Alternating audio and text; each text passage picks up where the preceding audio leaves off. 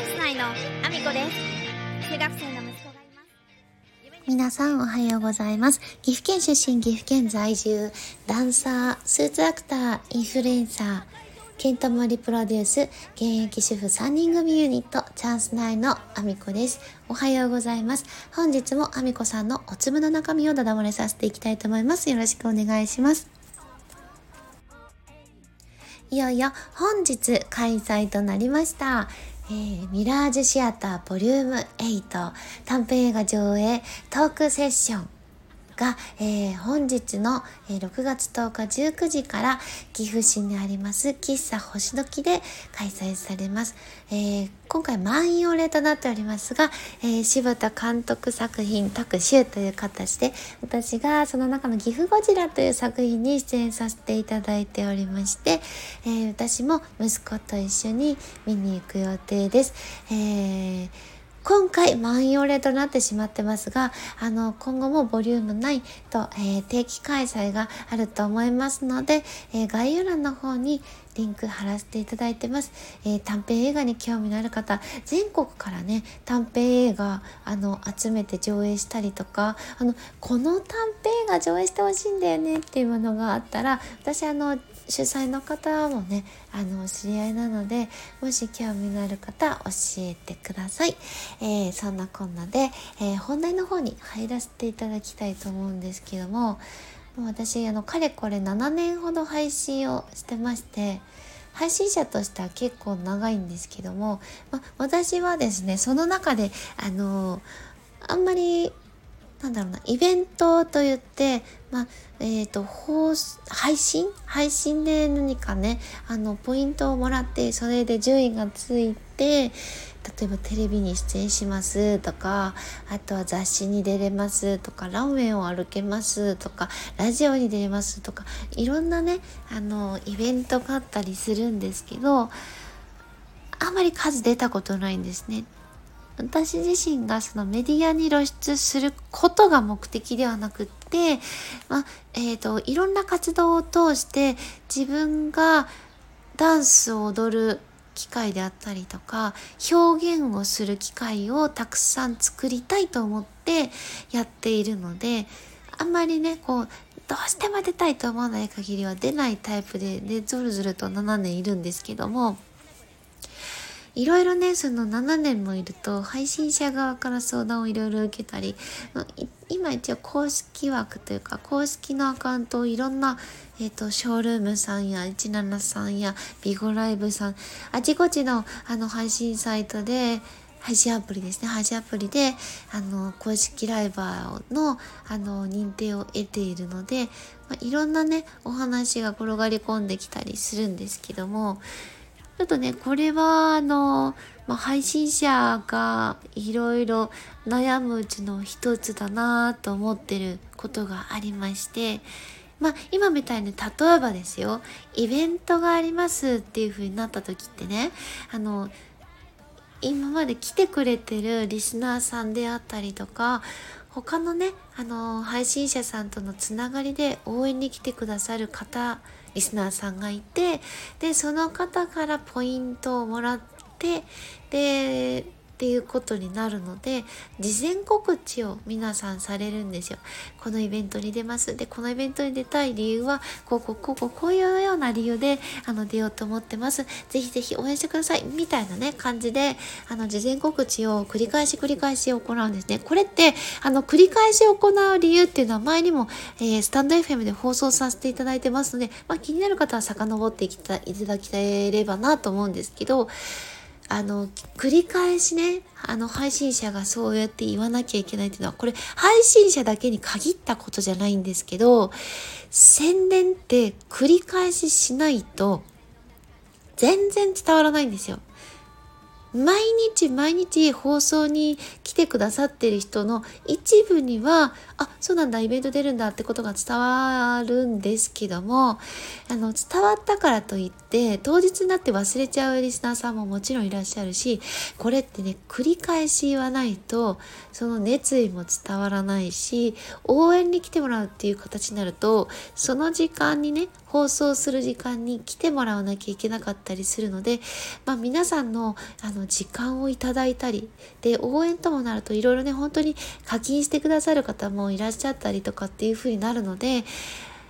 もうこれはね配信者が一人頑張っても意味がないんですね。でたくさんの人を巻き込まなければいけないのでそうなるともう事前告知ってどんだけしても足りないわけですよね。なので、もう繰り返し繰り返し繰り返し繰り返し放送であったり SNS であったりいろんなところで告知するのがまあ当然なわけですよね。まあ、これができない時点でまあ負けるだろうというぐらい宣伝って結構大事だったりするんですよね。中には、あの、リスナーとして配信者さんが活動して、その時の名前のところにね、あの、何日からイベント出ますっていうことを書いて回る方もいらっしゃるし、あの、他のルームに行った時に、あの、何日に出るんで応援来てくださいっていう風にね、あの、コメント欄に入れてらっしゃる方もいるぐらい、そのぐらい宣伝ってめちゃめちゃ大事なんですよ。こんだけしてもなかなか知られないぐらい大変なことなんです。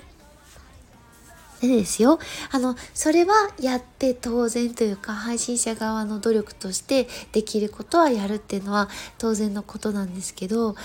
これをね、まあ、繰り返し入れるともちろんしつこいなって思われてしまったりすることもあって、あの、なかなか全員に理解してもらえないっていうところはあるので、あの、だんだんね、あの、配信してる側も、あんまりね、何回も何回も言いたくなくて、一回でやめてしまう配信者さんもいたりとかってするんですよね。やっぱり言いにくいな、すっごいわかるんですよ。何回も言うってのはさ、なんか課金くださいよとか、その応援絶対来てよみたいな感じにね、聞こえるから、あの、嫌な人は嫌だと思う。それは分かってるんですけど、いろいろね、配信者側にも事情があって、そのくらい言っても、知らなかった。えー、そうだったの？この期間にイベント出てたんだ。ごめん。なんていう方もね、結構現れることもあるので、もう、致し方のないこととしてね、あのー、聞いてくださってる側には受け取っていただけたらと思うんですけど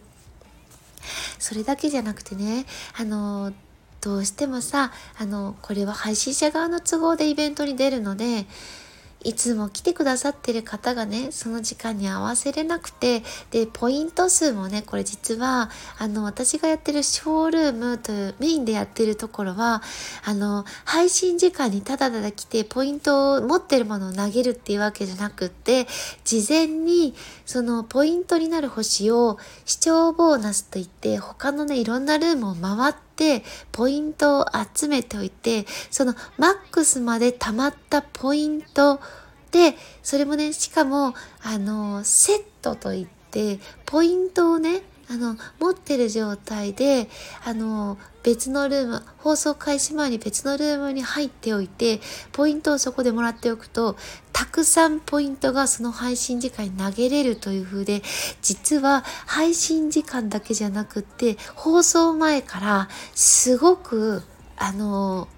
リスナーさんにあの手間をかけてもらってポイントを投げてもらうっていうシステムなんですね。でそれでやっぱりマックスまで投げたい方にしてみたらパーフェクトを狙ってたりするんですよね。でそのパーフェクトができなかったりすることでモチベーションが下がっちゃう方もいらっしゃったりとかいろんな方がいらっしゃるんですけど、まあ、そうするとですねあのそのパーフェクトができないことが原因だったりとかあのもしそもそも他のあの放送の別のリスナーさんじゃない別の配信者さんの応援に行くから行けないよっていう方もいらっしゃってでこの告知をするたびにね、あの、ごめん、僕はね、その時ね、ちょっとタイミングが悪くていけないんだよねっていうことを入れられる方がいらっしゃるんですここからが今日本題なんですけど、本題入る前に9分かかっちゃった。すいません。ちょっと他のね、配信のアプリに関してのお話なんで、ちょっと前置きが長すぎましたけど、こんな感じでですね、あのーいろいろ負担がかかるので僕行けないんだよねって言われちゃったりするんですけどコメント欄にねそういうお話をあの書かれてしまうと実は他のリスナーさんのモチベーションを下げてしまったりあのイベントのねポイントに著しく影響したりするんですよ。他の方も、あの、行く予定だった方がなんとなくモチベーションが下がっていけなかったりあのそのリスナーさんの力がないとただただ放送しててもポイントなんて増えないので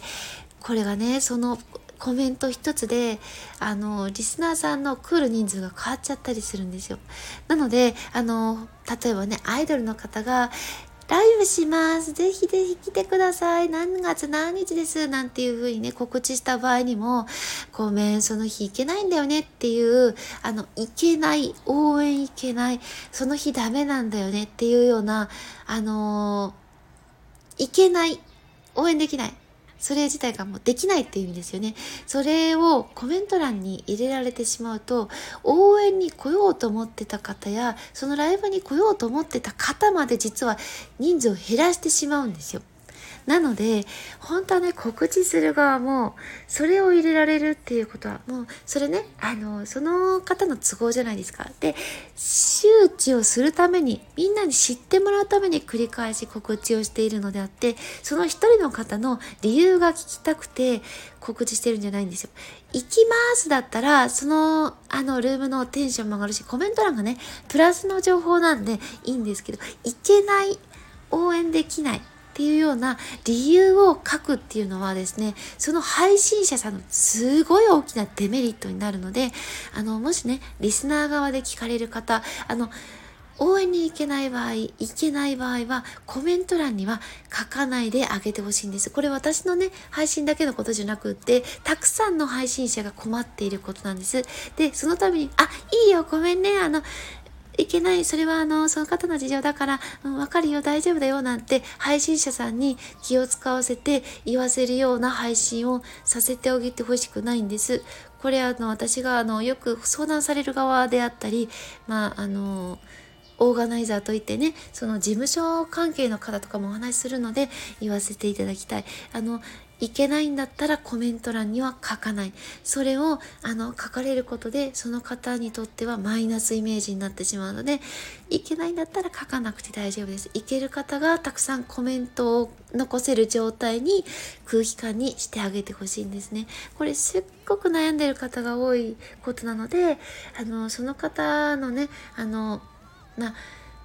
えっ、ー、と、イベントだけではなく、ショールームとかね、その配信アプリのイベントだけではなく、リアルの方のイベントでも同じことが言います。SNS でもそういうコメントだったら残さない方が、その方にとってはプラスになるので、あの、配慮をしてあげてほしいです。たくさん宣伝するので、言われるたびに、あ、これ断らなきゃって思う方いらっしゃるんですけど、断るよりは、その SNS をシェアしたり、その子がイベント告知しているものをね、あの、誰かにリツイートしてあげたたりとかそれをするだけでいけないんだったらいけないであの黙っててあげるのもすごく大きな愛になるのであの知っててほしいなと思って今日はお話をさせていただきました。ちょっと前置きがね、長くなっちゃったんですごい長い放送になってしまいましたが、あの、一人でも多くの方に伝わったら嬉しいなと思います。えー、そんなこんなで、えー、私の SNS のフォローをよろしくお願いします。えー、Twitter、Instagram、TikTok、YouTube、